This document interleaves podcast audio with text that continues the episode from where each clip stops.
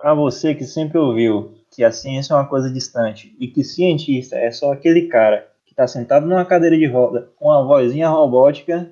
E talvez seja, está começando agora o Sem Direção Podcast. O podcast que desdireciona as direções da ciência.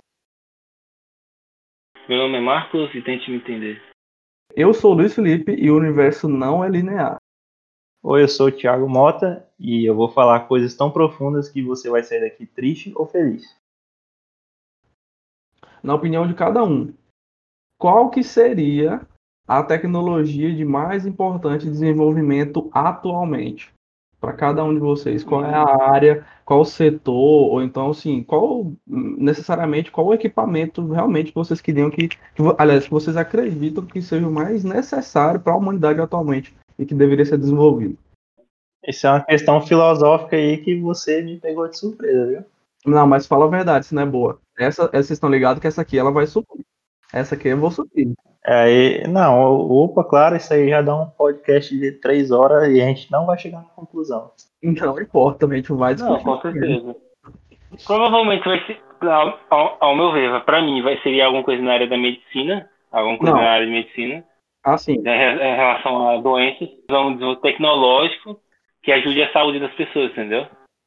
É, é, mas para ti, qual que seria assim um atualmente um, um, uma, um, assim aquilo que tu acredita que fosse mais necessário seria dentro da área de medicamento, alguma, sei lá, técnica ou equipamento novo para cirurgia? Qual que tu imagina assim que tu pensa? Caralho, velho, que coisa complexa. Tipo assim, idealizando mesmo, tá ligado? Pode falar. Não que seja uma parada viajada, né? Mas pode, tipo assim, tu pode achar Cara, que eu... não, sei lá, aquelas vacinas por, por nanite, sei lá. Não, tipo, eu já vi muita, muito edital que saca sobre ideias que poderiam salvar a humanidade. Por exemplo, uma ideia que eu, achava, que eu achei muito foda seria eles inventarem o desintegrador de lixo, por exemplo. É uma coisa que, que afeta indireta, diretamente a nossa saúde, saca? Sim, sim. É o acúmulo de lixo. Tipo, é um equipamento tecnológico que desintegra o lixo, entendeu? A gente nem. O lixo estaria em casa, a gente desintegrava dentro de casa, saca o lixo. Cara, tipo, lógico que tem seguindo as, as regras da física e tal, de conservação de massa, mas em vez de você ter um volume de lixo, mais, um, sei lá, um pó, você conseguisse fazer todo o seu lixo produzido virar um pó e esse, e esse pó, sei lá, entende? alguma coisa nesse sentido, entendeu? Não, tô ligado. Eu acho que o ideal, nesse, nesse, acho que nesse TED Talk que eu vi, a ideia do cara era o quê? Você, o, esse pó que você virasse seria, por exemplo, um plástico, mas em pó, entendeu? Tudo que você desintegrasse seria a própria matéria, mas em, é, granulado, entendeu? Tipo isso. Entendi. Que seria mais fácil para isso que seria mais fácil para para estoque, né? Para manuseio. Então, eu acho que essa ideia seria é uma ideia muito foda se alguém conseguisse inventar, entendeu? E uma coisa viável para todo mundo ter em casa, né? um equipamento desse viável. Porque, cara, sério, aqui vocês não têm ideia, velho. É, aqui na Europa, velho, a produção de plástico é, é, sem condição. Tudo, tudo, tudo eles, eles plastificam. Você vai comprar três maçãs no supermercado, tá em volta, tá, de, tá dentro de um saco plástico, entendeu? Tipo isso. Tudo. Você vai comprar um bloco, está dentro de um saco plástico. E não é aquele saco fininho, sabe? É saco grosso. Mas e as políticas públicas para isso aí? Véi, cara, a única política pública que os caras desenvolveram aqui há uns 10 anos atrás foi que eliminou sacola branca, saca? Supermercado, hum. que é uma muito foda. Mas não adianta em nada, ao meu ver, se os produtos dentro do supermercado tem um, dois, três embalagens, entendeu? Você vai comprar uma, uma barra de você vai comprar uma barra de chocolate, né? E aqui os caras os caras vendem tudo em pacotão, né? Por exemplo, você vai comprar uma barra de chocolate, não é uma só barra, tem um, um, invólucro, um invólucro de plástico é um pacote que vem 10 barras de chocolate que está dentro de um plástico, de um plástico. Aí você abre esse plástico, tem mais tem mais um plástico que segura cada três, três barras. Aí tem, em cada, cada barra tem mais um plástico. Tipo isso, entendeu? Os caras não pensam. Não adiantou nada a sacola, né? Não, não adiantou nada a sacola, velho. Se os produtos em si tem muito plástico, entendeu? Muito. Tô ligado. É, entendeu? Não, Mas eu acho que essa ideia do desintegrador de lixo é uma ideia foda.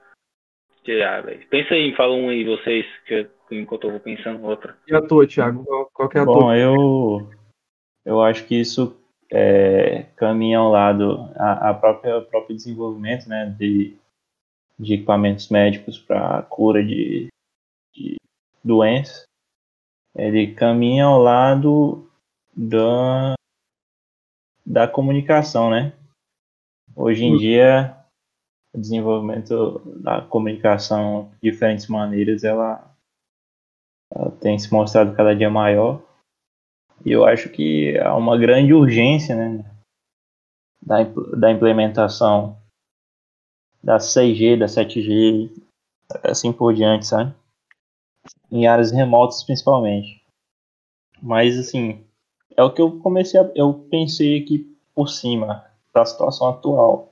Mas é, talvez eu tenha pensado também no desenvolvimento de nanorobôs com inteligência artificial para entendimento do funcionamento do corpo humano, sabe? Bacana. Para conseguir fazer com que é, é, injetar nos locais certos as, as substâncias certas para que o corpo reaja de forma correta, saca? Eles chamam de nanites, né? São os, os nanorobôs que circulariam na, na corrente sanguínea e, teoricamente, esses nan- nanorobôs contro, controlariam em tempo real nossa saúde, entendeu? E não e preveri, tipo, meio que premeditava qualquer tipo de qualquer tipo de doença que a gente poderia começar a ter, entendeu? Diabetes, já começaria teria um, um aplicativo no celular com, com seus relatórios médicos e se tu começasse a tomar muita, sei lá, comer muito açúcar, já ia aparecer um alerta, você tá consumindo muito açúcar, tome cuidado, tipo isso, entendeu? É, essa ideia é muito nova, ainda mais pelo fato do. é, a primeira coisa que eu penso é, querendo ou não, é uma coisa muito ah, próxima daquilo que o Homem de Ferro tem, né? Com a ma- armadura dele. Tem uma cena bem bacana que tipo, ele fala pro Jarvis escanear o corpo dele. E tem muita gente já trabalhando com isso, é, inclusive aplicado. E tem muita gente trabalhando já com isso, inclusive aplica, aplicado à detecção de, de doenças, né? Esse tipo de diagnóstico, essa, essa tipo, esse tipo de tecnologia. Essa parada que o Thiago falou tem muito a ver com a- aquele conceito de telemedicina, né? É, ciru- cirurgiões fazendo cirurgias complexas à distância e podendo tratar de, de casos, né? Sem estar presente, né? Sem a necessidade da presença dele e também poder atender com agilidade, porque às vezes é, o paciente precisa de um especialista, ele não está disponível ali naquele local, naquele momento, às vezes até naquela cidade. Então, a, esse conceito aí da, da, das telecom- telecomunicações está bem envolvido mesmo com a medicina. Ninguém teve mais nenhuma outra, alguma outra ideia na área da medicina? Tipo, né, nessa parte que você estava comentando aí, né, de diagnóstico de doenças, Aham. qualquer, qualquer tipo de desenvolvimento tecnológico que acelere o diagnóstico, atualmente eu acho que seria muito, é, é, é um dos pontos que está sendo mais, mais procurado, sabe? É, sim. Porque você vê, né? O, a- o corona mesmo. O corona demorou 30 dias, mais ou menos, no no final, de, no final do ano passado para esse ano, para a sociedade em geral perceber que era uma coisa, uma doença séria. Lógico, tirando, tirando os 10 dias, tirando os 10 dias de mal informação da China lá, né? Que eles demoraram para divulgar que era transmissível para o ser humano. Mas foi tipo, demorou 20 dias pro resto do mundo para perceber que era uma doença séria, entendeu? Tipo Sim. isso. Por, por quê? Porque nossa tecnologia não é muito viável.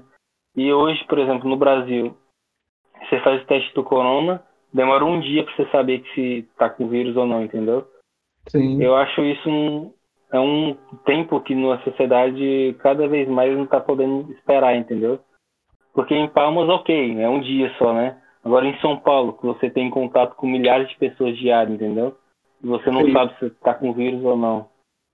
E eu acho que qualquer desenvolvimento tecnológico que acelere esse tipo de, de análise, e até pro dia, pro dia a dia mesmo, sabe? Para se tornar as coisas mais práticas, mais realistas. Porque muitas vezes você não não vai, não busca o médico, não, faz, não não vai no médico Porque, primeiro, os exames tradicionais hoje são muito caros, né? E, e segundo, porque são muito invasivos, né? Muitos desses exames. Você tem que fazer coleta de sangue, tem que fazer cara 4 para descobrir se está com, com, com, alguma coisa, né? Endoscopia, colonoscopia. Faz... É, então, tipo, colonoscopia é, é legal, né? Câmara retal, né? Melhor, a melhor, o melhor exame que existe. Exatamente.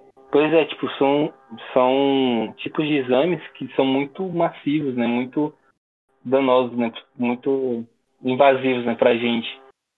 Apesar de a ciência ter minimizado os efeitos colaterais, né?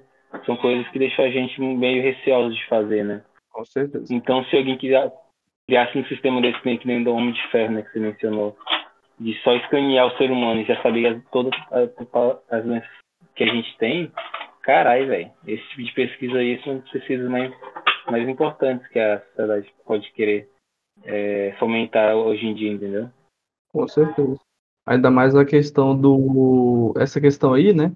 Que a gente tá, tá comentando, né? Apesar de ser algo da ficção, mas que nada impede, né? Que a gente possa inspirar, isso, aliás, que isso possa inspirar uma tecnologia real tão eficiente quanto, né? Não necessariamente igual, mas tão eficiente quanto. E é, dentro dessa questão é, é, que eu trago a minha ideia, porque apesar de realmente a, a questão do, do, do Covid mostrou muito que a tecnologia da, da, da medicina, né, tem muito, muito a evoluir ainda, mas algo que eu me lembro bastante, de, tirado até de alguns outros filmes, que abordam essa questão científica, é a questão energética do nosso planeta, né, velho? Que não tem como a gente não lembrar, ainda mais com a formação que, que a gente recebeu, não tem como a gente não lembrar dessa, desse aspecto da, da nossa sociedade. Portanto, que a, a produção energética aí os insumos que, que são gastos e, o, e o, os resíduos que são produzidos dessa produção, os, os resíduos dessa produção energética, tanto que eles afetam o meio ambiente, né? E, Exatamente. E aí nessa, nessa mesma linha, eu já me pego pensando, nossa, mas realmente o pessoal já poderia investir na produção da antimatéria. Vamos fabricar aí umas, umas usinas de antimatéria, vamos montar uma parada aí. Umas estações... coisa mais simples do mundo, né? É, é, tipo assim, para quem, para quem é da área e conhece, né, com o pouco de física que a gente, que a gente compreende, a gente sabe a dificuldade e a, a complexidade que é essa questão da antimatéria, essa questão energética, para falar a verdade, né? Porque, inclusive, eu não sei se vocês já viram, mas eu já vi diversas bizarrices aí pela internet. Já encontrei é, empresas sugerindo a instalação de uma, de uma usina solar ao redor do Sol e tal. É, umas teorias da conspiração envolvendo a humanidade avançar como, evolu como, como sociedade, como raça no universo. O que, que, vocês acham dessa parada? Você já viu aquela do, do espelho solar? Você ouviu falar dessa? É essa mesmo. Da lupa, da lupa. Sim, da lupa sim. solar. Que, vou, que a ideia deles é colocar um, uma estação né, é, espacial. E essa estação teria um vidro, seria uma lupa, na verdade, né? Seria uma, uma, uma estrutura esfer, é, circular Isso. e uma, uma estrutura de, de, de vidro no meio que faria a função de uma lupa que amplificaria os raios solares com uma certa região na Terra, na terra onde nessa região teria uma, uma, uma planta de captação solar para produção de energia solar. Exato, é essa aí mesmo. É, térmica, térmica no caso, né? Não fotovoltaica. Sim, sim, e, sim. Tipo, eu vi essa ideia, caralho, velho. Aí, tipo, os, os, os cientistas tacando pau, porque fala, é, porque com certeza, né? Vai, vai, essa região que teria essa lupa, por exemplo, um pássaro passava lá e ia morrer a porra do pássaro, entendeu? Sim, com certeza, mas não, isso ia ter um efeito estufa muito maior, porque ia ter uma incidência, querendo ou não, dos raios ultravioletas na camada de ozônio com essa intensidade aí. E aí você ia ter a reflexão para a atmosfera e não ia voltar de volta. Não, cara, essas ideias, velho, tipo, é a ideia de muitos anos atrás, saca? Se tu pegar a realidade de hoje, por exemplo, né? Hoje até replana, mas relaxa. Não, é. considerando isso também, né? Você pega no na parte da energia solar, né, velho? Que eu ainda até hoje recebo feed dessa porra. Nossa. É... Já desenvolveram, velho, uma placa. Por exemplo, quando eu saí do. Quando parei de mexer com, com os projetinhos lá, a placa de maior potência que a gente estava utilizando aí no Brasil era 300 e pouquinho, saca? Watts. Isso. Hoje em dia, semana passada, a empresa que a gente trabalhava lançou uma placa de 600. Então, tipo, já duplicou a produção para a mesma área disponível, entendeu? Nossa, velho. Então, tipo, um te o telhado do, do, meu pai lá, agora eu preciso usar metade da quantidade de placas para produzir a mesma quantidade. Entendeu? Tipo isso. isso, é, isso é então, é a, a, o, desenvolvimento, o desenvolvimento tecnológico, filho, tá avançando nessa parte de energia solar numa velocidade. Sinceramente, eu não sei se tu compensa se tu colocar um sistema solar hoje, e daqui a um ano vai estar tá 50% melhor, entendeu? O sistema solar. É, tipo isso. É como se fosse a era do computador, né? Quando começaram a fabricar as placas de vídeo, aí, tipo, todo ano dobrava a capacidade. Você do... lembra aquela época de 2005 até 2012, mais ou menos? Tipo, não compensava comprar um computador. Não, sim, velho. Com certeza. É, a, a, a, a placa solar se assemelha no processo de desenvolvimento com os microprocessadores, né? Graças Sim. ao seu processo de fabricação que envolve toda aquela a litografia, a, a, o estado da arte próprio né, da, da, eletrônica em si, para conseguir fazer a plotagem nanométrica né, da, da, dos átomos utilizados no, no substrato da, placa e tal. E aí hoje em dia tem, você tem pesquisa aí para corrugar esses átomos e essa superfície para aumentar a superfície da placa sem aumentar o tamanho dela, sabe? É uma coisa de louco, pô. E aí, tipo, o que é repassado pro mercado é só. É que nem os nossos colegas, né, pô? Ah, vamos instalar lá, vamos instalar lá. A placa lá. Vamos subindo, subindo. Vamos subir a placa lá. Vamos subir apesar do, apesar do, da defasagem do mercado, é, o desenvolvimento dessa tecnologia entra naquele mesmo ponto que a gente estava falando ontem, né, cara? E o desenvolvimento, esse desenvolvimento que o Thiago estava comentando, apesar da do, sobre, o mercado está sobrecarregado, né? De, de uhum. profissionais que trabalham no, na execução final dessa da utilização dessa tecnologia, mas que essa tecnologia é tão importante e chega no consumidor, ela vai chegar no consumidor. Com certeza ela vai chegar no uhum. consumidor. E o consumidor não tem, não faz a menor ideia do desenvolvimento tecnológico e científico por trás dessa tecnologia. Isso é um ponto, velho, assim, extremo, mas não só aqui. Eu, eu acredito que em outros lugares. todo, eu acho. É, é de, de, certa forma, sim, porque, por exemplo, alguns, existem alguns países que estão mais acostumados com tecnologia, estão mais antenados, e eles, eu acredito que eles eles, eles, como sociedade, eles estejam mais por dentro. Eu posso citar aí, sei lá, Japão, Singapura, são alguns países que, tipo assim, tem tecnologias muito muito avançadas, enraizadas já, já na, na, sociedade deles.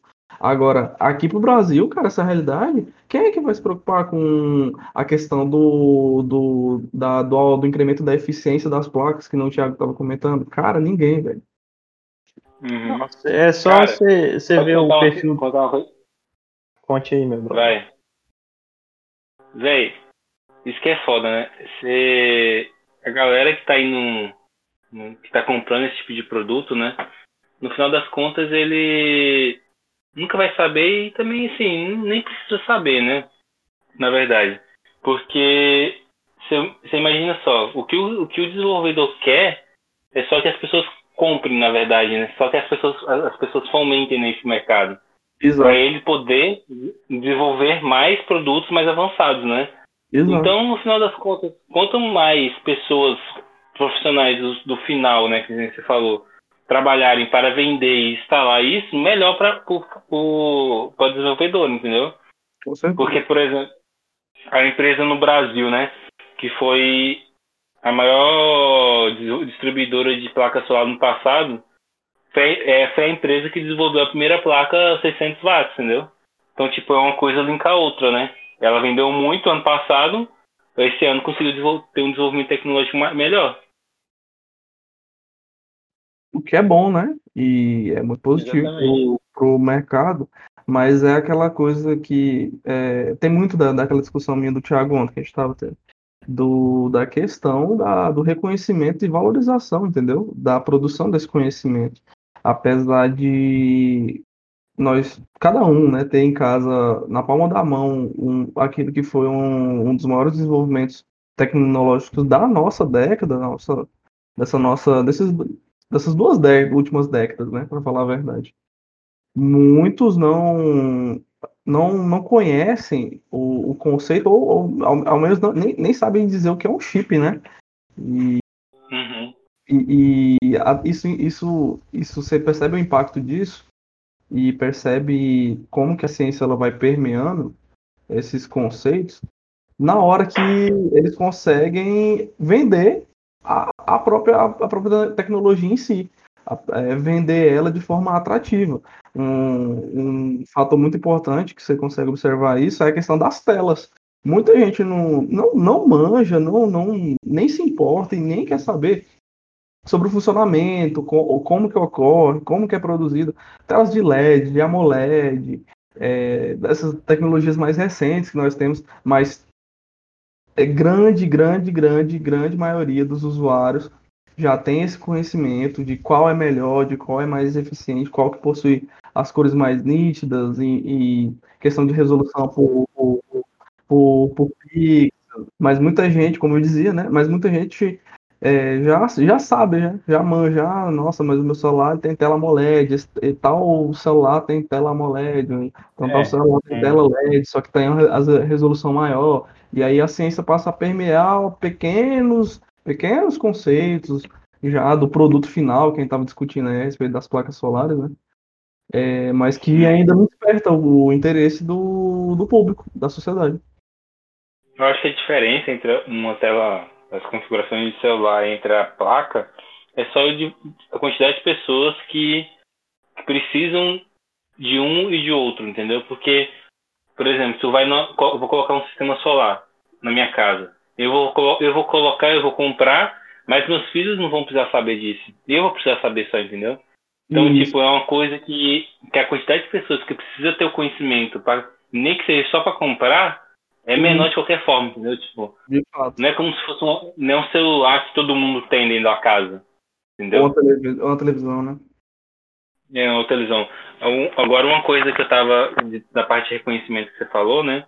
Cara, pode ter certeza, apesar da sociedade em si, né, não reconhecer o cara que desenvolveu a tela AMOLED, por exemplo, pode ter certeza que esse cara que desenvolveu a, te a tela AMOLED, ou, ou, ou, o cara que, que trabalha na fabricação dela e tudo mais, esse cara é muito reconhecido na área dele, entendeu? Ou financeiramente, ou, ou tipo, na parte de currículo dele, entendeu? Sim, Provavelmente, cara. Ou, ou parte de. Ah, mas o cara tá bom não, não morreu pobre. É brasileiro, Newton Braga. Quem? Manda aí, Thiago, o link. Ah, ah. Newton C. Braga, pô, conhece não? Não, quem é? Um dos maiores engenheiros eletrônicos do Brasil, pioneiro e tal, aqui no Brasil. Ele desenvolveu o quê? Ele? É, só tudo que tem no Brasil. Um ventilador é o dono da, da, da Intelbras? é o dono da Intelbras? Peraí. Não, não, não aqui. morreu, caramba, meu Deus do céu. Não, o cara que criou a Intelbras, né? Oh. Não, não, não, não é ele não. É... Aqui, ó. Vejam bem. A, a... Desenvolvimento de ponte H com MOSFET de potência é, desenvolvimento de amplificadores digi é, digitais, é, de, desenvolvimento de FPGAs, foram algumas das pesquisas que ele estava. Deixa eu ver aqui mais.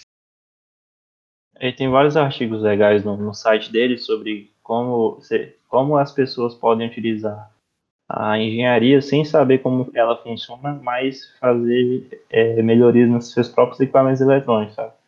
Tem uma teve um bem legal que eu li um dia desse, que era sobre como você conseguir captar sinais AM de rádio sem ter um rádio AM, que ele ensinou a fazer uma antena com um varal de roupa. Esse tipo de cara, assim, que é, é uma referência no país, eu concordo que esses caras deveriam ser mais é, homenageados, né? Já que o cara é um, não só um pesquisador né, de uma empresa e tal, mas uma referência na área, esses caras deveriam ser mais, mais homenageados, entendeu? Que, é, o, o, cara que gera entretenimento, né, geralmente é o, é o que, que é, é hypado né, no, no mundo assim todo. É, mas por que que, por exemplo, um, um Marcelo Glazer da vida, ele ficou famoso só depois de ir para dar aula na Universidade Americana? Eu, eu, eu lancei aqui ó, uma brava, mas eu vou corrigir, viu? Ele tá, o homem tá vivo. Foi mal aí, acabei de. Tinha acabado de matar o, um dos maiores. Esse cara, você matou um cara. Porra. Vivaço. Cara, mas voltando nessa parte de, de, você ser reconhecido ou não. Sim. Eu acho que vai muito da, da sua mentalidade, cara. Porque se você é um profissional, sabe? Você está produzindo conteúdo, está produzindo, produzindo artigo, as pessoas estão seguindo seus artigos. Por exemplo, esse Newton C. de Braga, ele deve ter produzido milhares de artigos, vendido, produzido milhares de produtos e, sei lá, vendidos, criados em empresas. E foi bem sucedido profissionalmente né, na parte científica, né, no caso. O cara, eu creio eu que o cara não está muito preocupado e o mundo, o Brasil inteiro conhecer ele, entendeu? Para ele provavelmente é o quê? Importante para um cara desse, que as pessoas da área dele, as pessoas que que têm contato com a nessa área de eletrônica, por exemplo, né? Conheçam ele, entendeu? Saibam que ele é bom, sabem que ele produz coisas interessantes. Entendeu? Eu acho que e para um cara desse, isso que é importante, entendeu? Não, não um Brasil inteiro reconhecer ele. Que, por exemplo, eu, eu nunca vou, nunca vou, antes de começar a trabalhar é, nessa empresa, eu nunca ouvi falar, por exemplo, de um, de um desenvolvedor, de um manager de. É, é o cara que faz o projeto de Tipo, não tem a, a, a calha elétrica em, que a gente aprendeu lá em projeto elétrico? Sim. Sim. Então, é um cara que faz só o projeto das calhas elétricas. E tipo, tu nunca, ouviu, tu nunca, tu nunca vai fazer, ouvir falar desse cara na tua vida. A gente nunca ouviu falar desse cara na, na, na graduação. E provavelmente nem nunca vai ouvir falar.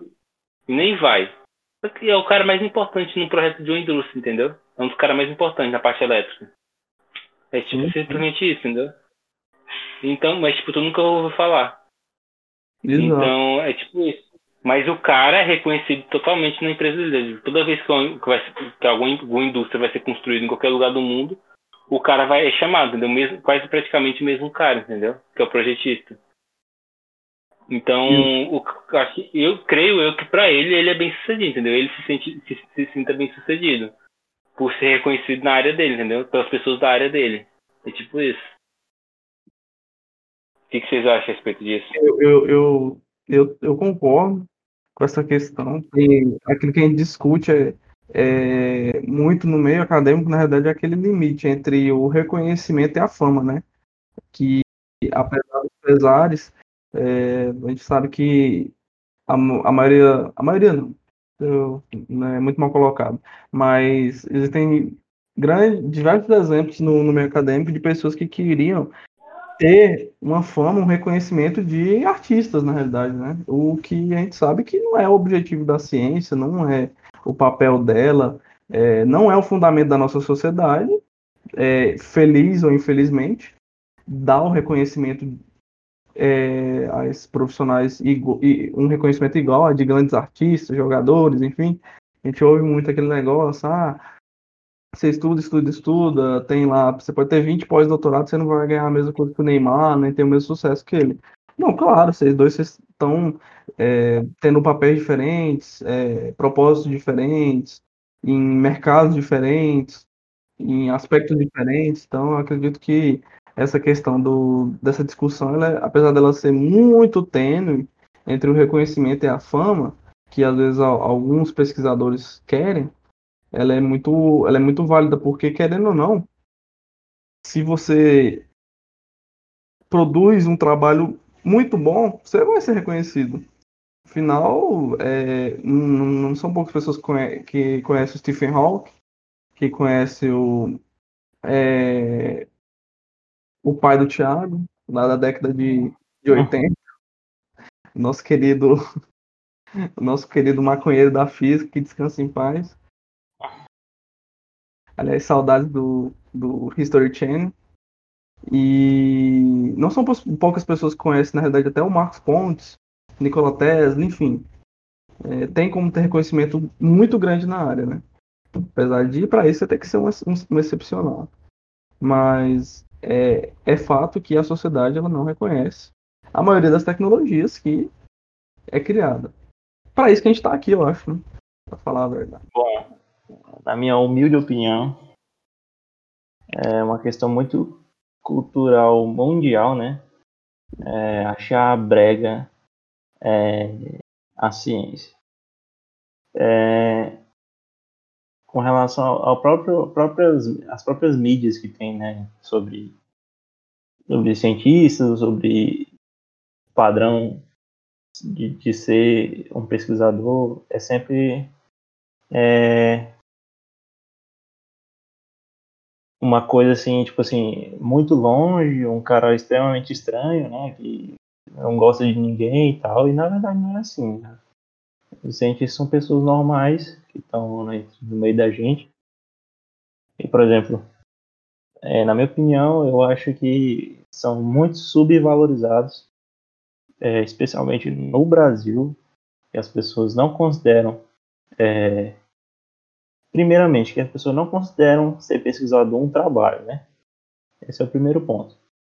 A partir do momento que você ganha uma bolsa, miser, uma bolsa miserável para você conseguir fazer suas coisas, a partir do momento que você fala que está na pós-graduação, no mestrado, no doutorado, e a maioria das pessoas pensa que é um mestrado estrito senso, mestrado profissional, aquele que você faz uma vez no mês, e aí eles acham que você não trabalha porque você é vagabundo.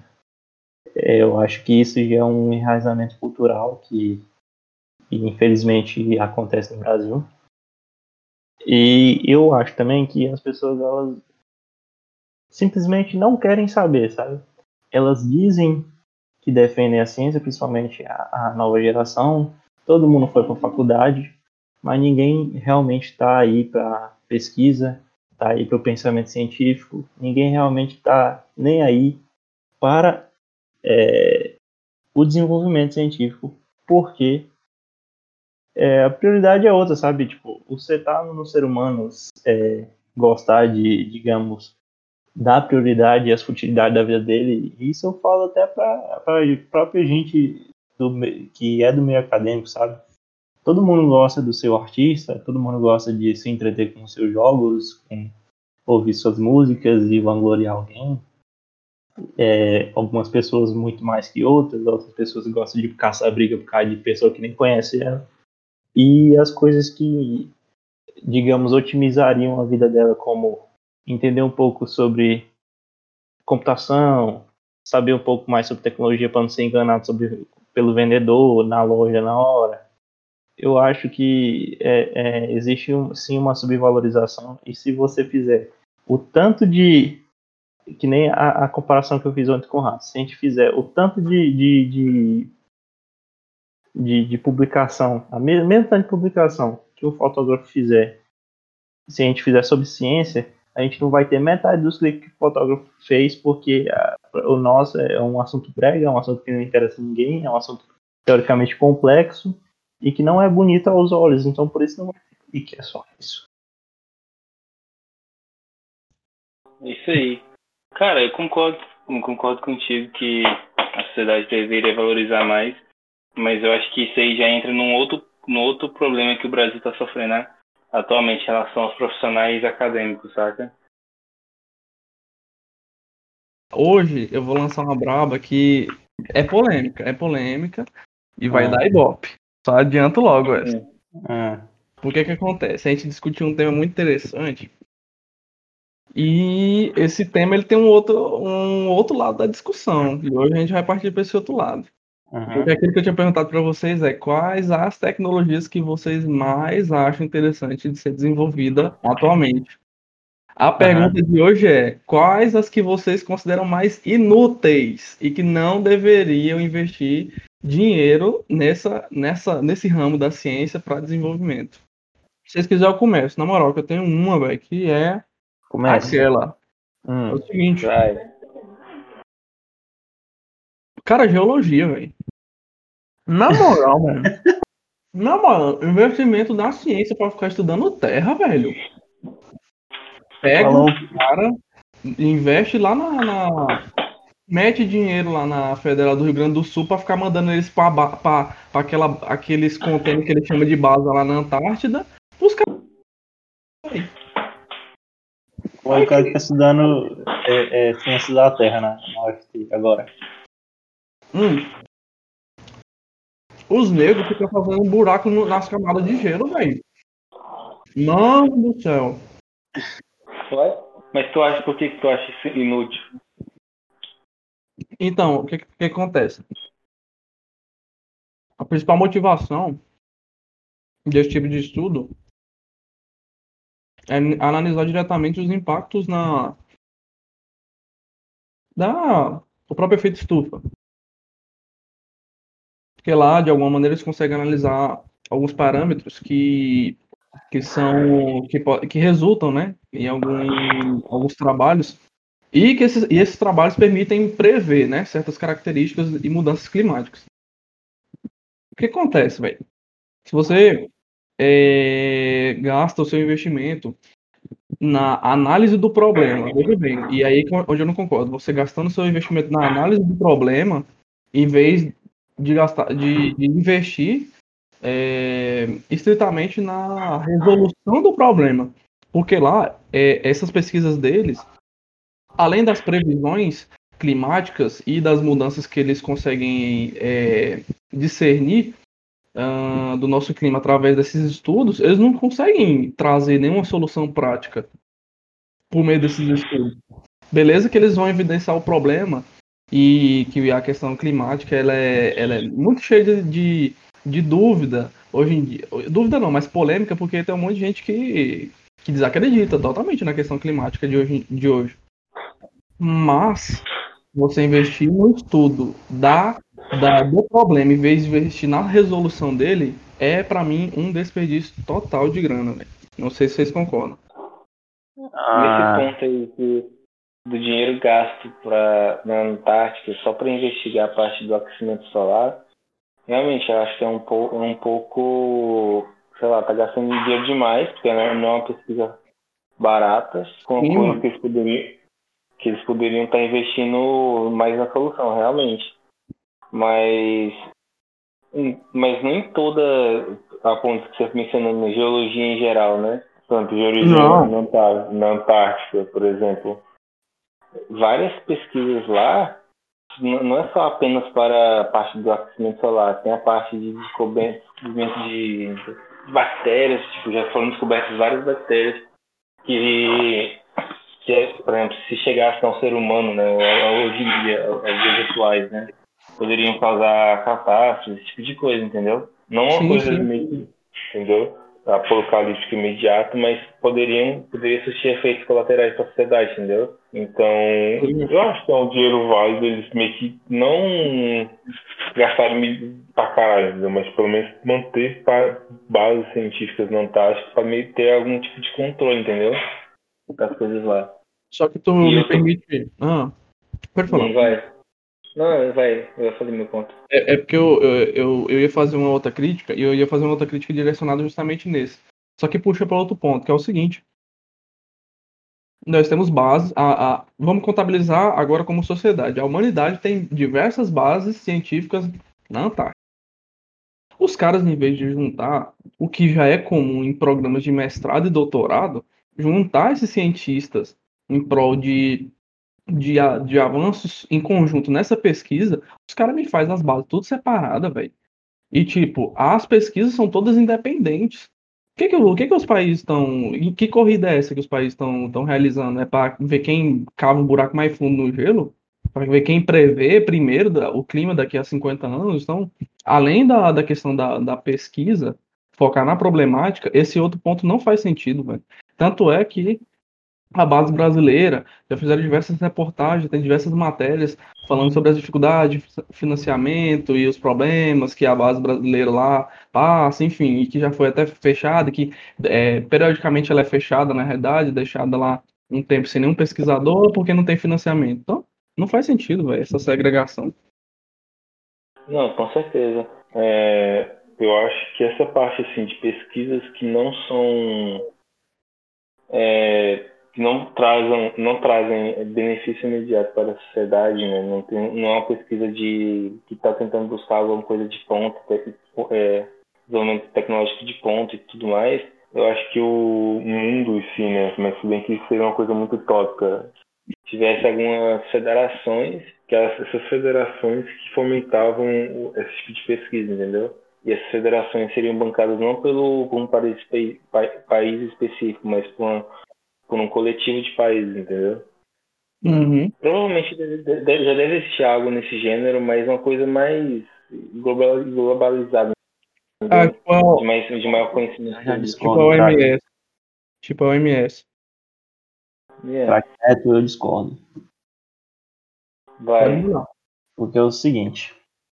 Uh, eu, eu enxergo essas pesquisas na Antártida uh, como uma forma realmente de um investimento muito alto para você tentar entender como é que era a climática, é, a composição química e, e composição, às vezes, biológica né, do, do ambiente. E eu acredito que isso é possível porque as pessoas, que os cientistas consigam entender é, como que a biologia ela reage em algumas situações. Né?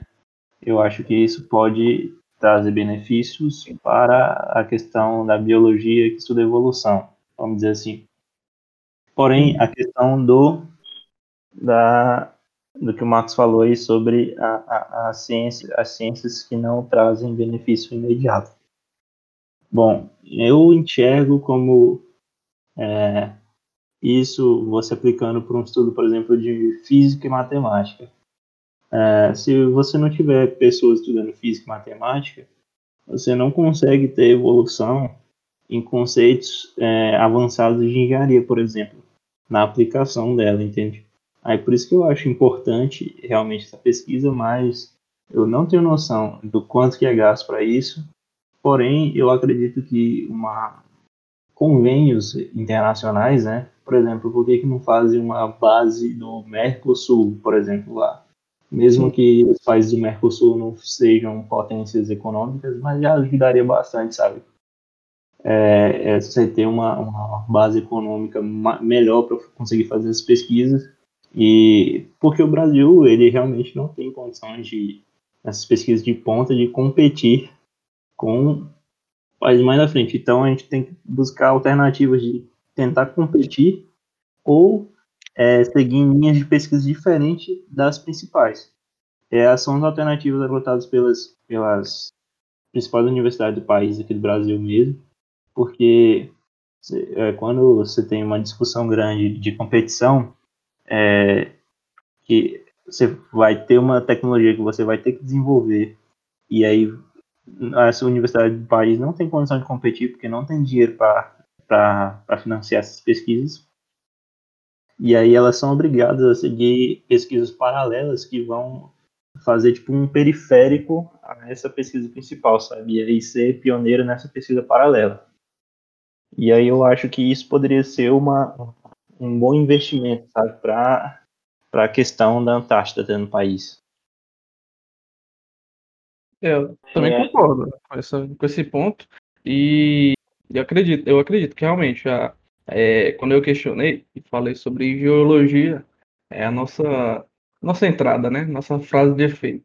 Agora, uh, com relação a esse questionamento do, do, das pesquisas, não, de fato, com certeza. Estudos de biologia, os próprios estudos é, de conceitos físicos básicos, né? Lá, na, lá no, nos, nos polos, né? É, são imensamente importantes. Que nem o Thiago falou, realmente a gente tem que lembrar que os estudos da física e da matemática fundamentais, eles são a base daquilo que nós conhecemos na engenharia e que acaba sendo a base daquilo que a gente conhece das nossas tecnologias. Então é importante a gente lembrar desse aspecto mesmo. Sim, eu acredito nisso também, que você tem que fazer, tem que ter as pessoas estudando coisas agora para a gente poder utilizar essas coisas no futuro. Com certeza, mas ainda volto no ponto das tipo, o mundo deveria ser mais unido, entendeu? Essa questão de, de fomentar a pesquisa é, desse tipo de pesquisa. E eu creio que as pessoas, que o mundo não é desse jeito, parte por causa da, da corrida por patentes, que todo mundo, o mundo inteiro é, é atrás disso, entendeu? Está diminuindo um pouco agora, né, por causa que a China em si é um país que não é um país que mais tem capacidade de produzir as coisas e ela não consegue ler nenhuma de patente, então está é tá acabando aos poucos essa parte de patente. Mas eu acho que o mundo deveria criar uma forma diferente de valorizar o conhecimento, o desenvolvimento tecnológico, porque o desenvolvimento tecnológico, da forma que é feito agora, prende muito os, os países em si, porque e até as próprias organizações, porque todas as organizações que são individualistas tentam correr e desenvolver coisas separadamente, nunca em conjunto, porque elas querem é, criar, é, registrar a patente primeiro é, de, tal, de, de tal produto, entendeu? Então, isso é um ponto que, que atrapalha esse desenvolvimento tecnológico em qualquer área, inclusive nessa área da, da geologia na Antártica. Porque os países, provavelmente, não querem, não querem desenvolver, é, divulgar dados científicos para empresas concorrentes, para países concorrentes, para se dizer.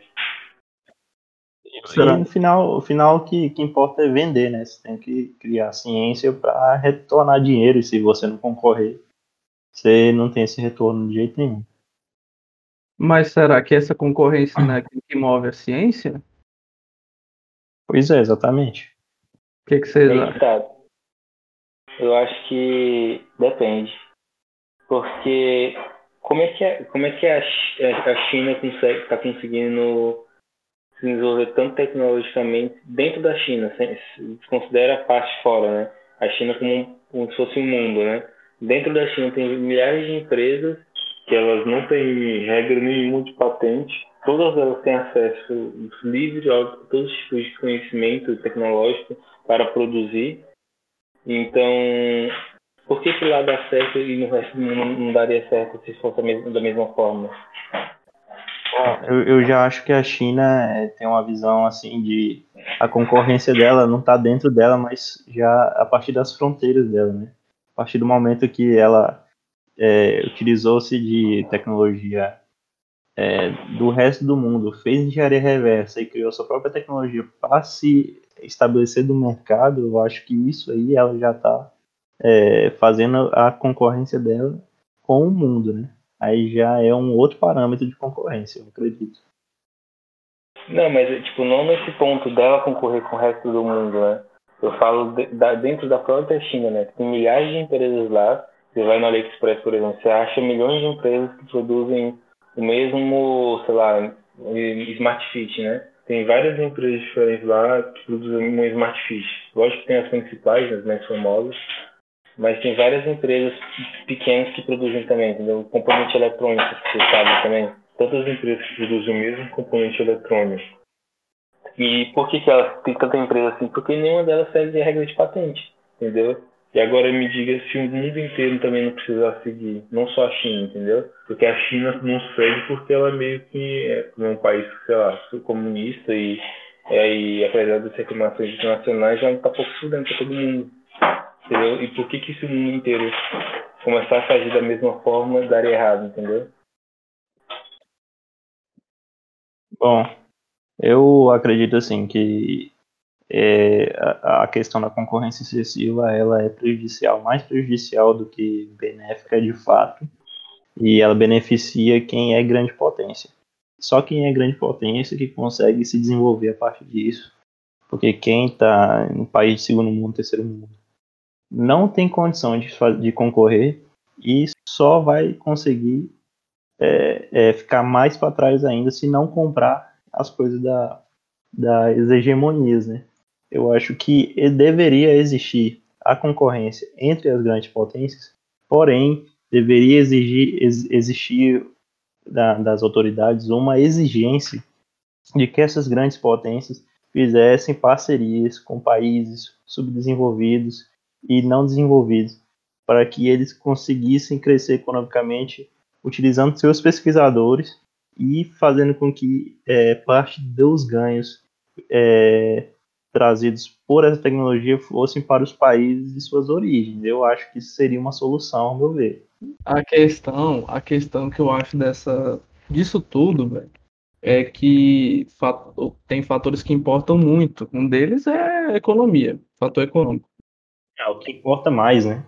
É, é o, é o, é o peso, né? Peso maior. É, é, é, claro que a gente tem o, a questão do, da economia intrínseca, de certo modo, a, a, questão militar. E aí a gente pode já entrar numa questão histórica que, que na verdade, é muito profunda, mas que está intimamente ligada, né?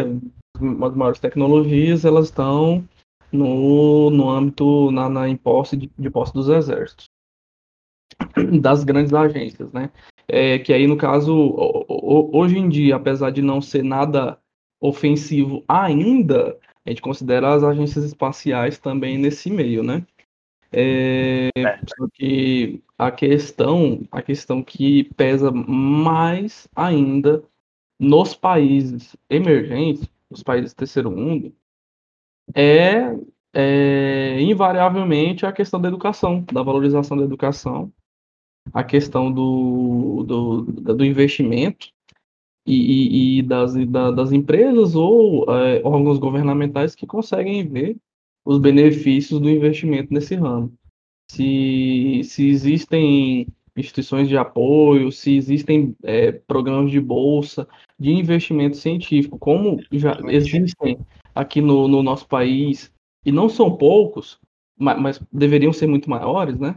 Uh, é porque realmente existem algumas pessoas que conseguem realmente enxergar o valor nessa, nesse ramo, né? Nessa, na, na, na pesquisa, no, na educação, realmente o investimento no, no desenvolvimento científico do, da comunidade.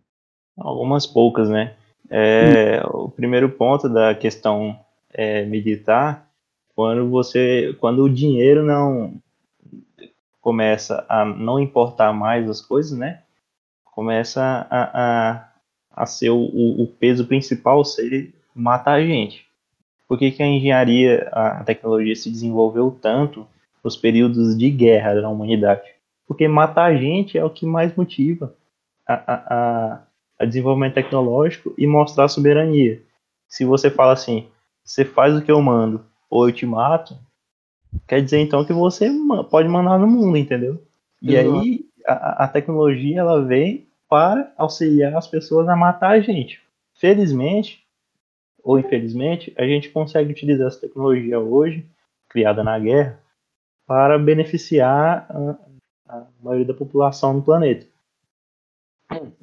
Porém, é, é, eu acredito assim que é, o, o, próprio sistema educacional, como você falou, dos países subdesenvolvidos, principalmente do Brasil, eles mostram que o, o sistema educacional não está nem aí para a ciência. Observe a, as propagandas do Rio de Janeiro que, sobre a, a volta às aulas é, durante a quarentena agora, pô. Os caras mandam no meio da, da propaganda assim: é, a ciência nos mostrou que. A ciência nos disse que, que, que deveríamos ter distanciamento, distanciamento social e ficar isolados. Não deu resultados. É o jeito de nós voltar. Ou seja, descredibiliza totalmente a, a, a uma, uma instituição que deveria é, defender com unhas e dentes, sabe? E aí, como é que um aluno sai de dentro dessa escola e vai para uma universidade, geralmente essas escolas são nobres, quando as escolas públicas nem tocam nesse assunto, é, como é que as, a, um aluno sai dessa escola e vai para uma universidade? Para uma universidade pública ou particular? Geralmente na universidade particular você nem tem comentários sobre especialização, sobre pesquisa. A grande maioria das universidades particulares não tem o mínimo incentivo sobre a, o desenvolvimento tecnológico e inovação.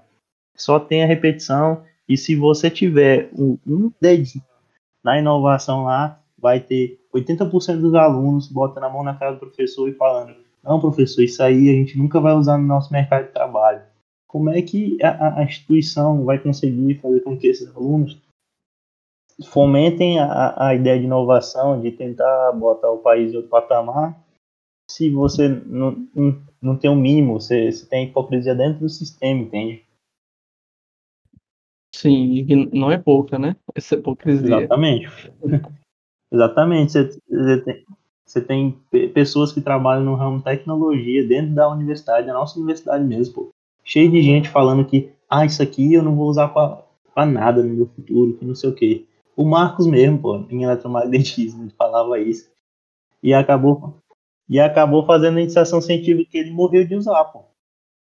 Porque são muitas áreas, pô. Não, é, querendo ou não, esse preconceito, poderia chamar de preconceito isso? Ah, essa questão? Ou hipocrisia já, assim, de, de, forma adiantada? Acho que pode chamar já de hipocrisia, né? Eu não sei se a gente pode padronizar, né? Pô, toda padronização tem exceção. Ah, me cancela então. É, a hipocrisia, essa hipocrisia tá muito enraizada já, a gente, a gente leva ela até naturalmente, muitas das vezes. Só que o problema é deixar ela agravar, não sei, ela tomar de conta da universidade, do, do corpo estudantil, tá ligado? Cara, eu acho. Sim. Pelo que eu, assim, eu percebia, né? comparando aí o Brasil, a estrutura de ensino no Brasil com o que eu vi aqui, entendeu? Cara, o que eu vejo no Brasil é o quê? Que o país em si, ele investe muito na parte educacional, só que, tipo, por que, que eu falo que investe muito? Porque tem muita faculdade, entendeu? Todo mundo hoje em dia no Brasil tem pelo menos uma faculdade, estuda, tem pelo menos um diploma, né, pra falar que fez um nível superior. Pelo menos na, problema... na classe média, né? Isso, na classe média, mas tipo, se tu pegar, cara, muita gente tem, já tem faculdade hoje em dia, entendeu? Mesmo uhum. pessoas de baixa, que baixa pobre alta, entendeu? Classe, classe baixa alta, tem ensino superior hoje em dia, entendeu? Nem que seja, sei lá, um secretariado, alguma coisa, algum tipo, entendeu? De ensino superior. Já tem no Brasil. O problema que eu vejo no Brasil é, e como você falou, né? Muita gente no Brasil fala que a gente faz faculdade e não aplica para nada eu acho que a faculdade no Brasil ela é muito abrangente. Por exemplo, a gente fez engenharia elétrica cinco anos, né? Já começou errado que a gente fez um ano e meio de básico, de ensino, de ensino básico. Era pra gente ter visto aquilo tudo no, no ensino médio, que é o normal de, de, qualquer país primeiro mundo, saca? Toda, parte, toda aquela parte de, de ensino básico ali, a gente deveria ter vindo no ensino médio, para ter poupado um ano e meio da faculdade, né? Esses outros três anos e meio, cara, que a gente passou na faculdade, a gente viu um milhão de disciplinas. Vamos supor, né? A gente viu umas, na, na eu acho que tem uns quatro eixos principais, né? Telecomunicações, eletromagnetismo geral, né? É, projetos, ele, é, projetos eletro, eletrotécnica, potência, potência, eletrotécnica, é, potência, eletrotécnica e eletrônica, eletrônica e telecom. Isso, telecom. Ponto. Aí fez faculdade bem. Né? Você fez quatro faculdades. E a gente ganhou conhecimento pra caramba de várias áreas, certo? Isso. Mas, cara, coloca, coloca qualquer um de nós dentro de uma indústria, de qualquer uma dessas áreas. Faz merda nenhuma. Faz merda nenhuma. Então, no, eu acho que o problema no Brasil, pra, volta, indo para a parte da engenharia elétrica, né, que a gente estudou, é Sim. que a gente vê muita coisa, mesmo na faculdade. Eu sei que é um curso básico, que a gente pode fazer um mestrado, se especializar, e o cara é quatro. Mas se o curso fosse menor, com, sei lá, se fosse três anos, né? Desconsiderando o, a parte do, do ciclo básico, mas três anos só focado em telecom, três anos só focado em, em eletrotécnica, ou três anos só focado em, em eletrônica, seria uma coisa bem mais vantajosa, entendeu? Só que aí o que a galera faz no Brasil? tem isso, né? Vocês, podem falar, tem, ah, tem uma faculdade só de eletrônica. Mas aí os caras pegam, faz uma faculdade de eletrônica, coloca seis anos para ver eletrônica. O cara vai, o cara não vai estudar eletrônica no nível de de para empresa, entendeu? Ele vai ser da eletrônica para ser doutor, entendeu? Para ser para tipo, para ser professor, entendeu? Vai estudar muito abrangente de novo, entendeu? Eu acho que a faculdade no Brasil, no meu ponto, né? Ela é muito abrangente, mesmo quando quer ser quer ser reduzida e faz com que as pessoas tenham a sensação de que não aprenderam nada, entendeu? Porque não consegue aplicar, aplicar nada na vida no emprego real, entendeu? É, esse é o ponto. E comparando ao que eu vi aqui, entendeu? Os caras que faz faculdade, tem tipo a, faculdade aqui pra gente conversa três anos, entendeu? Faculdade de engenharia. É, os caras saem da faculdade, os caras já têm uma base boa, não, não sabe tudo, óbvio, né? Mas os caras já têm contato com, com coisas que eles vão aplicar nas empresas. Porque o governo tem uma matriz curricular que ela é reformulada a cada três anos e ela leva em consideração a opinião das empresas para definir quais são a matriz curricular das, da, das profissões, entendeu? Então, por exemplo, a engenharia elétrica daqui, ela muda a cada três anos de acordo com o que a indústria está falando que está precisando de conhecimento, entendeu? É tipo isso. Okay. Aí já, já entra a questão estrutural da, das engenharias plenas, né?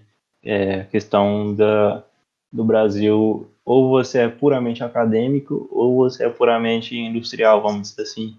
Você não tem uma junção de jeito nenhum dessas empresas e os empresários eles prezam por você não ter sido formado numa federal, porque você sabe muita coisa teórica e sabe pouca prática.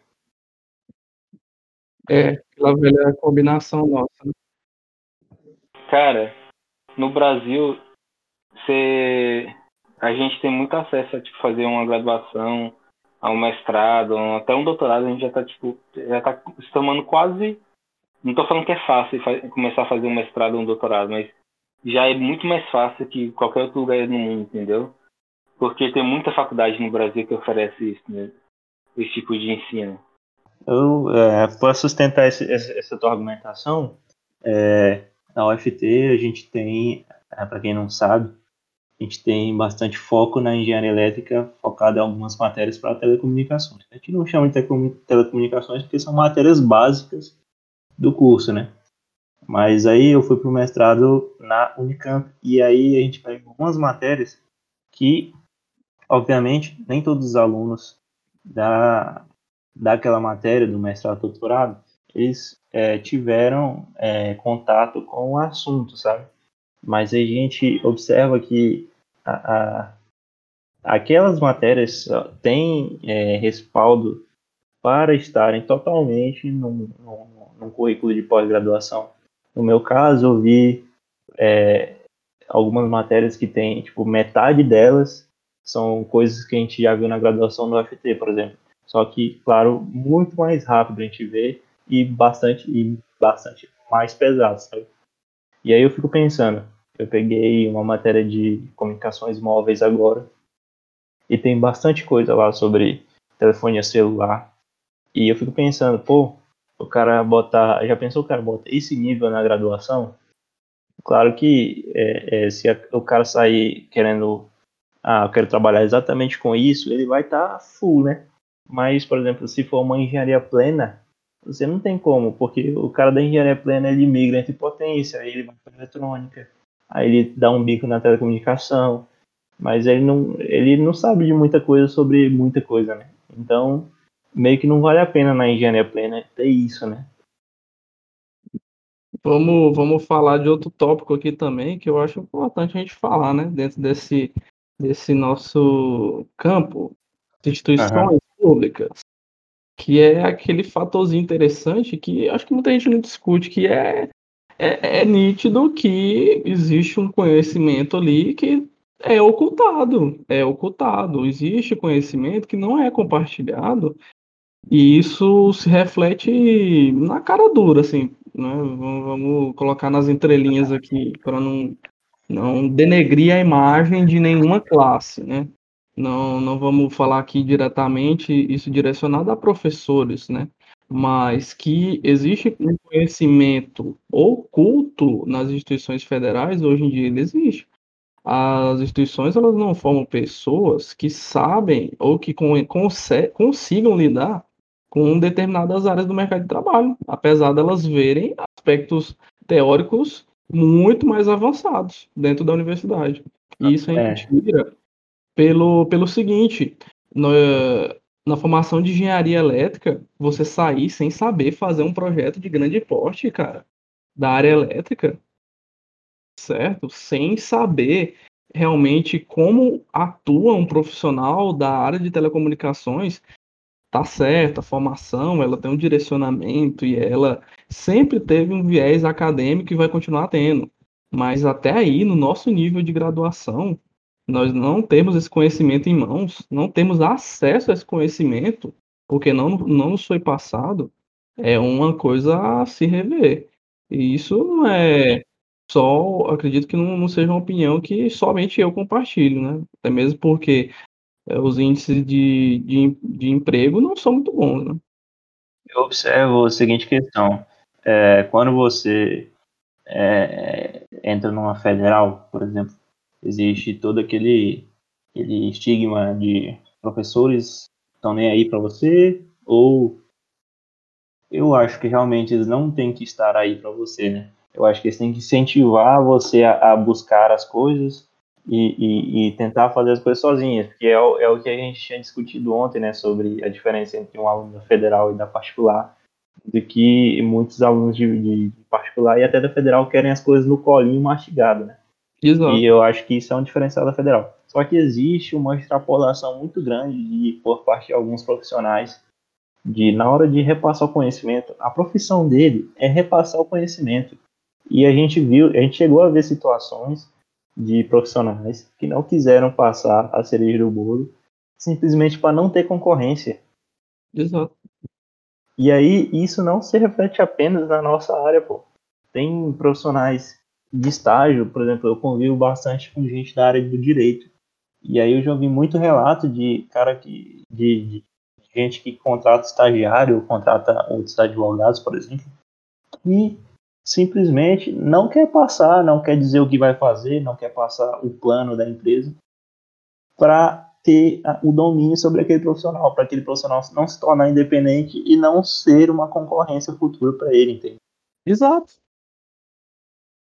essa, essa hipocrisia, eu não sei se, se vocês vão concordar comigo, mas essa, essa hipocrisia ela, ela se enraizou de, de, uma, de uma maneira na nossa sociedade que ocorre o seguinte. Nós temos hoje em dia muito aquela cultura de compartilhar, né? É muito bonito compartilhar o conhecimento. Você só cresce se você compartilhar seu conhecimento. Pessoas bem-sucedidas compartilham o conhecimento entendeu? E aí eu vou pro meu Instagram, eu faço lá um videozinho editado com uma música eletrônica qualquer, mostrando a minha BMW e falando: você quer aprender a fazer projetos excepcionais? Arrasta para cima, então. Véi, como é que você consegue sustentar, sustentar um argumento ou então forjar um, um personagem, uma imagem baseada na, na exploração do conhecimento, cara, de um conhecimento que, que obviamente, ele não tem uma forma gratuita, não tem uma forma gratuita de você obter esse conhecimento aqui hoje no Brasil. Ah, Felipe, você está sendo muito injusto. É, todo e qualquer conhecimento é possível de ser obtido através do estudo. Beleza, mas eu estou falando aqui de conceitos práticos, conceitos práticos. É, eu já trabalhei, o Thiago já trabalhou em empresas do ramo da é, distribuição, que onde haviam inúmeros conceitos dentro dos projetos que nós realizávamos que não se podia obter em livros, certo? Não eram conhecimentos da área teórica, do campo teórico, tanto é que esses conhecimentos eram repassados de profissional para profissional dentro da empresa, conforme a hierarquia. Então você vê nitidamente esse controle do, do saber, não somente do saber, mas da área técnica dentro do universo, desse nosso universo, da nossa profissão, né? Outra coisa, é, quando é, você vai ver por exemplo, a maioria dessas páginas Instagram que mexem com marketing, que não tem o mínimo de estudo sobre isso, né? Conhecimento sobre como repassar conhecimento, você tem textos extremamente grandes, com publicações de palavras de ordem e mensagens vazias. Exato. É esse o meu resumo sobre essas publicações que falam assim, ah, você pode fazer isso aqui, você pode fazer isso aqui, mas isso aqui não é impossível e tal. É como se você tivesse falando com um coach. Palavras vazias que não levam a lugar nenhum, que no final das contas não te ensinam a chegar lá. Exato. Em vez de você falar assim, olha, não tem uma fórmula exata, mas você se preparar nesse ponto, nesse ponto, nesse ponto, nesse ponto, eu acho que você vai estar num bom caminho. Você pode encontrar empresas desse tipo, você pode uhum. se afuniar nessa, nessa versão aqui, e você vai ter que se preparar pessoalmente para isso. É, é, seria muito mais eficaz do que você botar falsas esperanças na cabeça das pessoas e depois joga lá no mundo sem o mínimo de conhecimento, sabe? Exato. No momento que a, a, você falou que a gente já trabalhou na empresa de distribuição, a, você observa quando você trabalha nessas empresas que a questão econômica fala muito mais alto do que a questão técnica na, na, na questão da, da construção de, de redes de distribuição, né? Tanto Exato. rurais quanto urbanas. E tem uma coisa que eu aprendi arduamente dentro do mestrado que um professor meu me falou foi que não importa o quão bom seja a sua tecnologia com relação à concorrência, o que vai prevalecer na decisão da utilização dela vai ser a questão política que o teu país ou que o mundo está vivendo atualmente. Exato. Foi assim com a telefonia móvel, com a 1G, com a 2G, com a 3G, com a 4G e vai ser assim com a 5G, está sendo assim com a 5G. E é assim com todas as tecnologias. Tudo que vai ser implantado, o que importa é o dinheiro, não o, é o custo-benefício, né? Se ela for melhor ou pior, aí é uma outra questão. Cara, assim, primeiro, né? Vocês começaram a falar, a Luiz começou a falar da, dentro da universidade, por que, que os professores não passam conteúdo pra gente, não explicam pra gente num projetos mais, mais avançados, né, mais complicados, coisas que a gente poderia realmente, coisas simples na verdade, né? Sistema de energia solar, tem coisas simples e ninguém nunca nem mencionou pra gente como é que é um projeto, né? Dentro da universidade. Mas saindo de coisas simples até para coisas mais avançadas, um pouco mais avançadas, projeto elétrico, um projeto de um prédio em si, né? A gente, dentro de um curso de engenharia elétrica, a gente nunca viu um projeto de um prédio. Exato. É, né? é, nesse tipo de ponto é realmente uma coisa muito, triste, muito triste para qualquer tipo de engenharia elétrica, entendeu? Mas eu acho que para a gente, dentro da universidade, do curso que a gente fez, né? Acho que não dava de qualquer forma para a gente ter cobrado uma coisa mais avançada na área de projeto. Porque, querendo ou não, nossa engenharia foi engenharia plena, né? Então, tipo, não tinha como eles ensinar pra gente uma coisa avançada. Você vê, né? A coisa mais avançada, o projeto mais avançado que a gente fez demorou dois, um, mais de um mês, um mês e meio, se não me engano, não foi para fazer? E, e, foi a metade de uma matéria, metade de uma disciplina inteira vendo para fazer aquele tipo de projeto, entendeu? É, mas tem alguns fatores que colaboraram com a demora nessa execução, né? Fator, tem um fator óbvio aí que foi o principal contribuinte para essa demora aí, para todo esse tempo, para ter levado todo esse tempo. Que é a questão de, de ter feito ele manualmente. É a questão que quando a gente vai no computador, a gente leva metade de um dia para fazer um projeto desse. Isso. Não, claro, claro, claro. Porque deu aquela frescurada lá. Mas tirando isso, isso, essa, isso parte, né? É, eu acho que dentro do curso que a gente fez não dá para ter cobrado mais, né? Mas supondo que seja um curso mais focado, né? Um curso de telecom, um curso de eletrotécnica, um curso de eletrônica, realmente as faculdades deveriam ensinar mais a parte de projeto, nem que seja um projeto uns projetos básicos ou intermediário, entendeu? Porém, eu, eu creio que projetos avançados, projetos que realmente têm valor, na, por exemplo, esses, esses que vocês comentaram, né? Na área de distribuição, querendo ou não, no Brasil, a parte de distribuição, na área de engenharia elétrica, é um ramo muito lucrativo, né? Então, Sim. você pedir para eles divulgarem o, o, o conhecimento que eles têm nessa área para a sociedade em, em, geral, de algum, divulgar de alguma forma, é a mesma coisa que você pedir para eles dar o produto para eles ou liberar a patente que eles têm sobre um conhecimento para a sociedade e fazer essa patente ser, ser de graça, entendeu? É a mesma coisa que falar isso. Porque é, é a experiência deles, entendeu? É o produto deles. No, no final das contas, tirando a parte de, de, de execução, tirando a parte de. Em geral, né? Da, da parte da, da obra, né? o produto ele realmente é, é a experiência, é, os, é, aqueles números que você, você, falou que você não encontra em lugar nenhum. É, então, essas, essas partes aí, eu creio que não dá para você cobrar, entendeu? Não, não, tem como você pedir. Tanto, um, um, do, um do, dos lemas da empresa que eu trabalho é, é três lemas, né? É, é uma, empresa, é uma empresa focada em pessoas, negócios e experiência. Então, tipo, eles falam, né? Que eles fazem negócios com a experiência que eles têm através das pessoas de, é, que eles têm, entendeu? É tipo isso. É um dos lemas da empresa é experiência. E é isso em qualquer empresa grande, entendeu? Se tu for querer trabalhar. É o produto deles, né? Tipo, então não faz sentido você pedir para eles compartilhar esse tipo de conhecimento.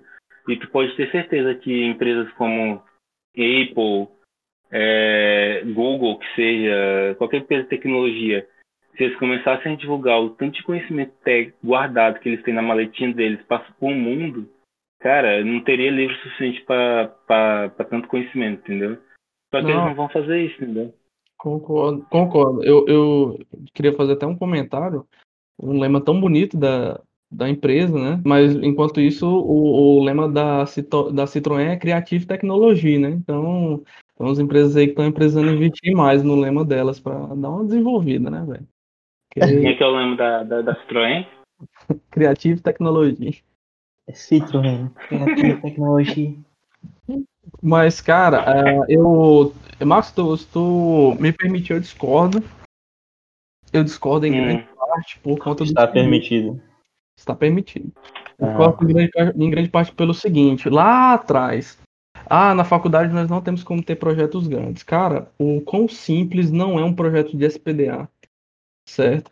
O quão simples não é a utilização de um termômetro para aferir né, a, a resistência de um, de um, de um, um projeto já executado, então para iniciar, né, fazer um laudo, enfim, é, tem diversos aspectos práticos que nós definitivamente não chegamos nem perto, nem, nem perto a, a, a explorar. Com relação a esses outros conhecimentos, que eles valem, eles quase que valem a carreira das pessoas, isso eu concordo. Se a gente pegar um engenheiro pleno de uma, da, de uma usina, vamos pegar Itaipu, beleza? Vamos pegar ela e a gente pega o engenheiro-chefe dela, cara. O, quão, o, o quanto de conhecimento que aquele cara não tem ali, prático, a respeito de anos e anos de experiência dentro daquele setor, se ele colocasse num livro, quanto não valeria, né? Mas aí que tá, a gente começa a explorar essa, esse, essa, essa discussão e ver que e, e eu, particularmente, já consegui presenciar algumas propostas absurdas, fora de medida, dentro, dessa, dentro desse quesito.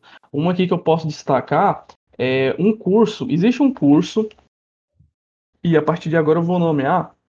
Ele é um curso de proteção. Eu não vou dar muito, entrar em muitos detalhes, mas ele é um curso de proteção, da área de proteção, um dos únicos no país específicos para engenheiro eletricista e que dentro deles você desenvolve todos os conhecimentos práticos e técnicos a respeito da, da do universo da proteção né, dentro da distribuição e transmissão de energia elétrica. E o que acontece? Esse curso sai pela bagatela de 20 mil reais. Esse curso, atualmente, ele sai pela bagatela de 20 mil reais por pessoa. Então, é, e ele tem turmas fechadas de 30, 40 pessoas, de seis em seis meses. Então, você faz as contas comigo. São formados aí, vamos colocar aqui a cada seis meses, nas nossas, nas nossas instituições federais, formam em média 10 engenheiros eletricistas, certo? Se nós formos contar aí nas, nas instituições federais que contêm o curso é, de engenharia elétrica é, pleno. Né? respeitável. Isso também, vamos colocar nesse Mas se, você, se a gente pegar essa média de, de formandos, é quase que precisa de três universidades para formar uma turma desse curso, cada pessoa pagando 20 mil. Cara, é sem medida você segregar um conhecimento dessa maneira, você restringir ele uh, a determinado público pagante. Uh, o, o, o, preço, o preço ele é discutível, tá? Ok, as questões uh, econômicas elas sempre são discutíveis, as questões econômicas em relação à educação sempre são discutíveis. Afinal, a as instituições públicas elas têm, elas têm um orçamento tão gigantesco, né? Da ordem dos milhões, não é à toa. Mas definitivamente existem alguns absurdos ainda enormes aqui no nosso país. Quem busca por algum conhecimento mais específico realmente passa grande aperto aqui, viu? O meu ponto de vista sobre isso, sobre a questão da, da prática em si, né? Sim. Eu acho que existe uma pressão das universidades de abrirem curso. E o MEC, na minha opinião, dispõe é, horas de ou divisões de, de, de disciplinas extremamente curtas para a necessidade real que existe ali. Você não sai das matérias sabendo realmente o que, que elas querem dizer, né? Muitas matérias você aprende elas muitos anos depois, você entende o que, que elas queriam dizer. Mas, por exemplo, eu acho que existe uma questão estrutural muito forte de você tem muita teoria e pouca aplicação nessa teoria, vamos dizer. Eu não me incomodo com a quantidade de teoria que a gente vê. Eu acho que é muito mais benéfica para minha carreira, que eu escolhi seguir agora, que foi a carreira acadêmica. Se eu não tivesse visto toda essa teoria que eu, tivesse, que eu, que eu vi, eu estaria rodadaço no, na minha especialização, porque exige bastante você ter esse conhecimento. E se você vier de uma faculdade que não te dá esse conhecimento teórico, você não consegue acompanhar a turma, Porém, o que eu percebo é que as grandes universidades já estabelecidas no país há mais de 50 anos, por exemplo, você tem é, é, disciplinas que são divididas entre é, teórica e a prática. E essa disciplina dividida entre a teórica e a prática tem uma quantidade de horas obrigatórias para você fazer todas as práticas que são possíveis, serão exigidas dentro de um, um, um mercado, por exemplo. O que não acontece, que vocês vão concordar comigo, que aconteceu muitas vezes da nossa, dentro da nossa universidade, a mesma matéria dividida teórica e prática, dentro da mesma carga horária. É, você tinha é, combinados com o professor, tipo, um terço da matéria ser prática, e chegar na hora não dá tempo dele passar todo o conteúdo, e aí ele comer metade da prática, sabe? coisas assim acontecem e aí você sai deficiente daquela matéria, entende? E não é uma coisa que se torna vantajoso você saber mais a teoria do que a prática no momento imediato que você sai do mercado de trabalho, dependendo da carreira que você quer seguir. Isso aí já volta ao meu ponto de ver, aquela discussão em relação a como é que é definida as matérias e os cursos é, pelo MEC, entendeu? Que é o meu ponto de ver é totalmente errado. O MEC criou um modelo de grade curricular que você, se você quer criar um curso de engenharia elétrica, você tem que seguir aquilo, aquele modelo, só que aquele modelo já é totalmente ultrapassado, é um modelo genérico para qualquer curso, e que, que acaba que todas as faculdades de hoje em engenharia elétrica querem, come, querem começar um curso de engenharia elétrica, vai começar que nem a UFT praticamente, ou vai começar de uma forma similar, se tiver um pouquinho mais de investimentos, pode começar até um pouco melhor. Mas no final das contas, vai ser cinco anos com disciplinas de com um curso pleno, né? De engenharia plena. plena. Vai acabar ficando desse jeito. Isso, o, que eu, é. que eu acredito, o que eu acredito é que o primeiro de tudo, para isso melhorar, o, o Brasil deveria ter uma reformulação do, do MEC que obrigaria as universidades, universidades a reformularem seu plano de, de ensino, entendeu? E se tornar um, deixar cada vez mais de ser uma universidade plena, entendeu? Se tornar um, não falar que é um curso técnico ou um curso tecnólogo, entendeu? Mas dar mais pra, prática para os alunos, entendeu? Dar o conhecimento te, é, teórico, claro, mas deixar para aprofundar esse conhecimento teórico se o aluno quiser fazer uma faculdade, entendeu? Formar um engenheiro na da faculdade, na graduação, tornar um, formar um engenheiro, que um engenheiro, mas um engenheiro que consiga trabalhar no campo, entendeu? Mais, mais real, na verdade, formar um engenheiro, mais capacidade para trabalhar no campo do que para ser um professor. Porque, no final das contas, o que, o, o, que, o que move o Brasil, além da pesquisa, lógico que a pesquisa é o, é o pilar da sociedade e tudo mais, mas em, em relação ao volume né, de pessoas, né, o, o, maior volume de profissionais é o profissional de indústria, é o engenheiro de indústria, engenheiro de campo, e etc. E o Brasil precisa mais desse tipo de pessoa do que cientista, de qualquer, qualquer país, na verdade, precisa mais de engenheiro de campo do que um cientista. Então, se o governo conseguisse reformular essa grade para fazer as, as, pessoas cada vez mais saírem da universidade mais engenheiros de campo do que pesquisador, seria mais interessante, entendeu? Ao meu ponto eu, de ver. Eu acredito que, que essa parte da reformulação é interessante, mas vale ver que as, as nossas as instituições nacionais, né, tanto o MEC quanto as nossas universidades, elas são extremamente conservadoras e seguem dogmas que são quase um pecado você contradizer, né? Então, é, a partir do momento que é, você exige uma atualização, porque o nosso caso é um curso de tecnologia. E hoje em dia com a globalização, né, você tem toda uma questão de as profissões estarem se atualizando a todo momento. E a todo momento, todos os anos você tem novas versões, novas coisas. E eu acho que pela ó, a teoria básica não deveria mudar, mas pelo menos a prática, os tipos de prática, os tipos de aplicação que deveria ver na faculdade deveriam ser atualizados. Tem aplicação que a gente vê na faculdade que os caras não usam desde os anos 80, entende? E isso é questão de, de conservadorismo é, é irracional, sabe? Eu acho que, assim, não é querer ser fã de americano, mas já sendo, curso de circuitos elétricos Sim, é, nos Estados Unidos, você lembra?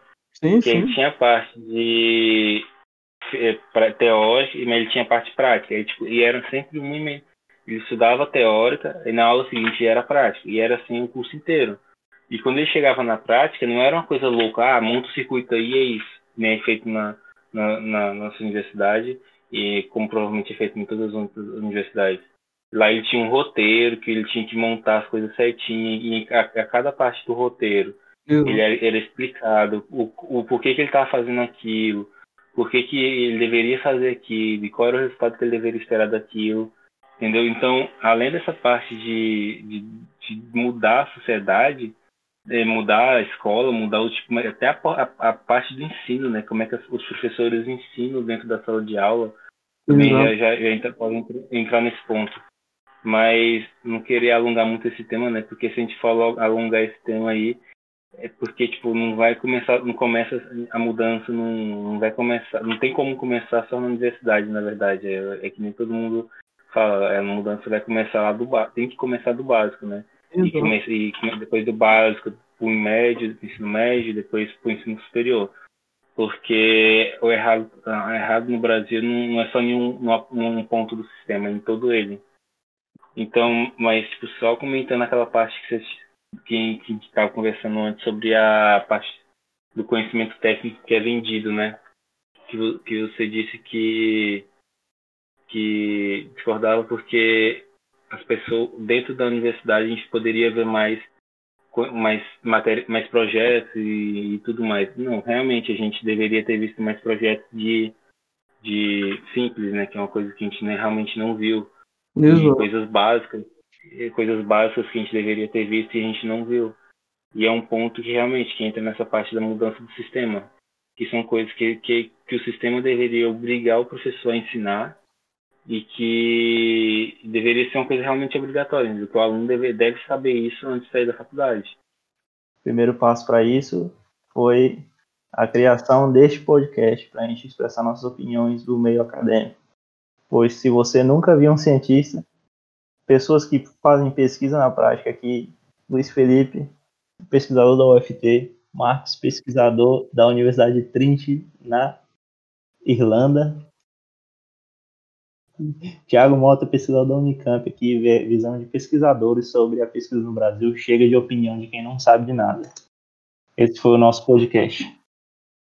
Exatamente. Exatamente. Muito obrigado, senhores, e tenham uma boa noite. Ou boa tarde, ou bom dia.